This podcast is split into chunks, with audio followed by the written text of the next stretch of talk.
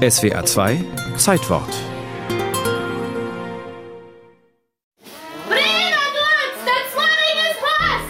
Um Viertel vor zwei am 5. Juni 1910 bricht in Dorfen das Chaos aus. Es ist ein Sonntag, als in der kleinen oberbayerischen Stadt, gut 50 Kilometer östlich von München, das Wirtshaus der Stadtbrauerei Bachmeier in Flammen aufgeht. Auf einmal ist da praktisch der Ruf durch den Ort gegangen und es hat auch die Glocke gebimmelt und äh, es brennt.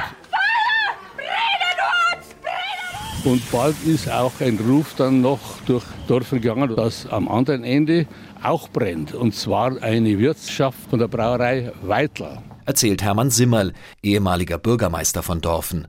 Zwei Brauereigebäude zur fast gleichen Zeit angezündet von Brandstiftern. Das konnte kein Zufall sein.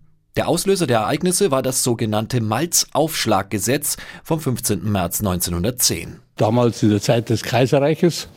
Der Kaiser war ja sehr ambitioniert und hat also versucht, eine große Flotte aufzubauen und Deutschland als weitere Macht in der Welt. Und das hat viel Geld gekostet. Ne? Und da hat man natürlich daran gedacht, zu schauen, ob es irgendwelche neue Steuerquellen gibt. Und gern gedreht hat man halt an dem, was das Bier betrifft. Und in diesem Fall war es die Malzsteuer, die erhöht worden ist. Und zwar ist die erhöht worden um zwei Pfennig. Ist heute vielleicht ein Betrag, der, wo man sagt, das ist ganz unerheblich. Aber insgesamt in Deutschland sind da Millionenbeträge zusammengekommen, weil Bier ja damals insgesamt und in Bayern besonders natürlich eine große Rolle gespielt hat und viel Bier getrunken worden ist. 26 statt 24 Pfennige sollte die Mass, ein Liter Bier, von da an kosten. Fast 10 Prozent mehr für ein Produkt, das damals im wahrsten Sinne des Wortes als Grundnahrungsmittel diente. Die vermögenden Brauereien gaben, man kennt das von heute, die Steuererhöhung an die eher vermögensschwachen Konsumenten weiter. Betroffen war vor allem die Landbevölkerung. Das mag damals eine ziemlich heftige Geschichte gewesen sein. Zum Teil ist es ja auch die Entlohnung, vor allem der landwirtschaftlichen Arbeiter, auch in Bier erfolgt. Überall in Bayern regte sich daraufhin Widerstand gegen das neue Gesetz.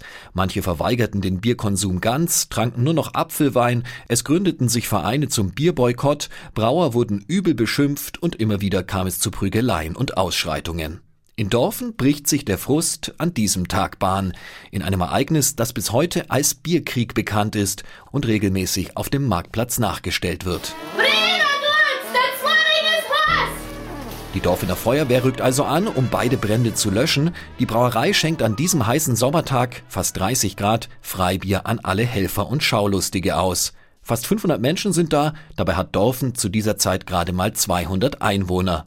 Und dann plötzlich gegen 19 Uhr braut sich unter dem Einfluss des Freibiers neuer Ärger zusammen. Die Menge wird unruhig, beginnt zu randalieren, Stühle und Steine fliegen, Männer prügeln sich, selbst die Polizei bekommt die Lage nicht unter Kontrolle.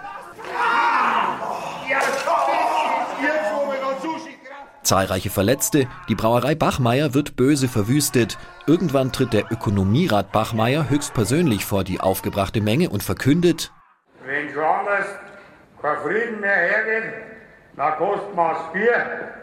Ob heute wieder 24 Pfennig. Mit einem Schlag kehrt Ruhe ein. Der Dorfener Bierkrieg ist beendet. Ein Brandstifter wird nie gefunden. Die Brauerei lässt den Fall mehr oder weniger auf sich beruhen. Man will sich nicht noch mehr mit der Kundschaft anlegen. Am Ende des turbulenten Jahres stirbt der alte Ökonomierat Bachmeier. Das Bier kostet plötzlich wieder 26 Pfennige. Ein neuer Aufstand allerdings bleibt aus.